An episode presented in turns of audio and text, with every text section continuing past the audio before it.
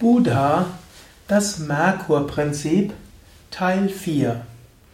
Hallo und herzlich willkommen zur vierten Ausgabe des, der Vortragsreihe, der Kurzvortragsreihe über Buddha, das Merkur-Prinzip in der Astrologie in Jyotisha.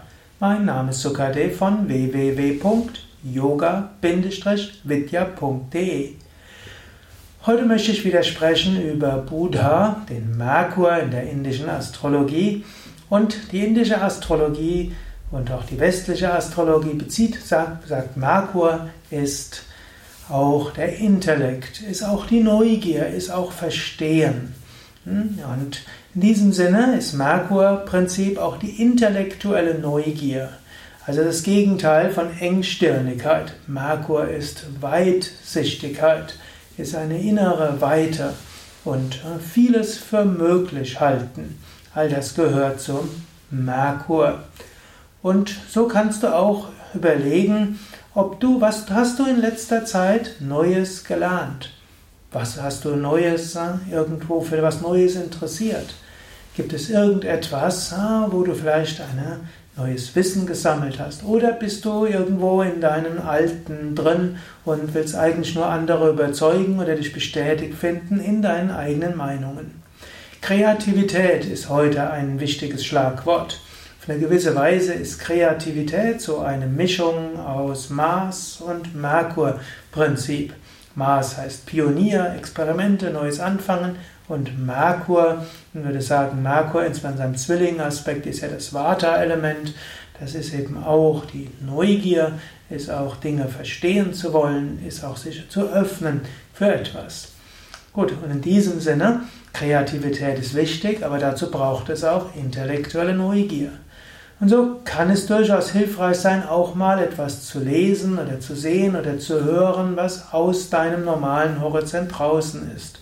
Angenommen, du beschäftigst dich sehr mit Yoga-Spiritualität, vielleicht liest doch einfach mal eine Heiligenbiografie aus dem, ja, aus dem Christentum oder lies mal, was der Buddha so sagt. Oder angenommen, du bist bisher sehr stark in der indischen Astrologie verankert, dann ne, höre diese Hörsendung, die ja jetzt so ein bisschen Gemisch ist aus indischer Astrologie, westlicher Astrologie und so ein bisschen, was ich mir einfallen lasse über diese Prinzipien. Sei einfach mal neugierig, was das ist. Oder angenommen, du hörst ständig meine Vorträge, es gibt auch noch andere Vorträge, die auch hilfreich sein können. Also intellektuelle Neugier und öfters mal etwas Neues tun. Genauso auch, es gibt ja so diese berühmten Neujahrsratschläge, die dem Dalai Lama zugeschrieben werden. Da steht unter anderem, wenn ich es richtig im Kopf habe, geh im neuen Jahr an irgendeinen Ort, in dem du im alten Jahr nicht warst. Ich kann mich erinnern, als ich es zum ersten Mal gehört hatte, vor, hm, vor 20 Jahren kann das gewesen sein, vielleicht waren es ja 15 Jahre, habe ich gedacht, was sagt der denn dort eigentlich? Das ist doch selbstverständlich, das macht man doch sowieso. Hm. Ich bin ja auch viele Jahre in meinem Leben immer wieder umgezogen in andere Yoga-Zentren, andere Länder und so weiter und wurde dann eingeladen in andere Yoga-Zentren, die haben mir wieder alles Mögliche gezeigt und bin auch auf Kongresse gegangen und Ashrams und so weiter. Jetzt habe ich schon ein gewisses Alter erreicht und da ist es durchaus, wo ich feststelle, ja, hm, ich könnte auch das nächste Jahr so einrichten, dass ich an keinen neuen Ort gehe. Aber das wäre nicht gut. Intellektuelle Neugier ist durchaus gut. Und das geht sogar auch so. Angenommen, du bist bisher Gast regelmäßig bei Yoga Vidya Bad Meinberg. Es gibt auch noch Westerwald, Allgäu und Nordsee. Angenommen, du bist bisher in ein Yoga-Zentrum gegangen, gibt noch ein anderes Yoga Vidya Zentrum in der Nähe. Aber du musst nicht, aber es ist trotzdem gut langfristig bei einer spirituellen Richtung zu sein. Aber trotzdem, du kannst auch eine intellektuelle Neugier haben.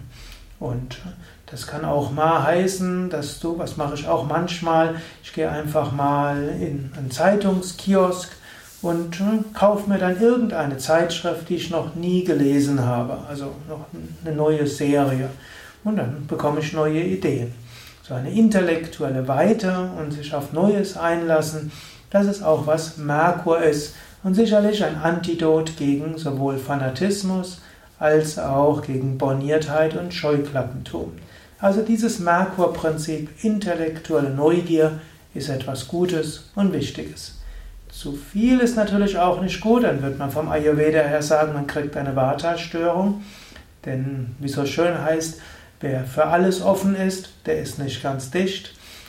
Und wer und steht der rollende Stein bekommt kein Moos, das ist eine englische Aussage, oder die Franzosen sagen petit à petit l'oiseau fait son nid, das heißt klein und klein schafft der Vogel sein Nest. Man muss auch irgendwo bei einer Sache bleiben.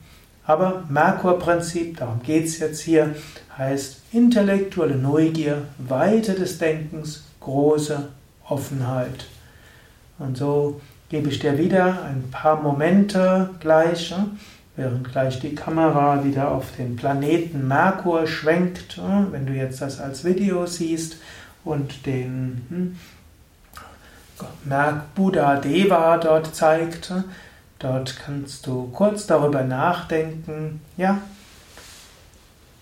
was hast du Neues in letzter Zeit gelernt? Wofür Neues hast du dich geöffnet? Hast du neue Ideen bekommen, neue Überzeugungen? Hast du neues Verständnis für etwas bekommen?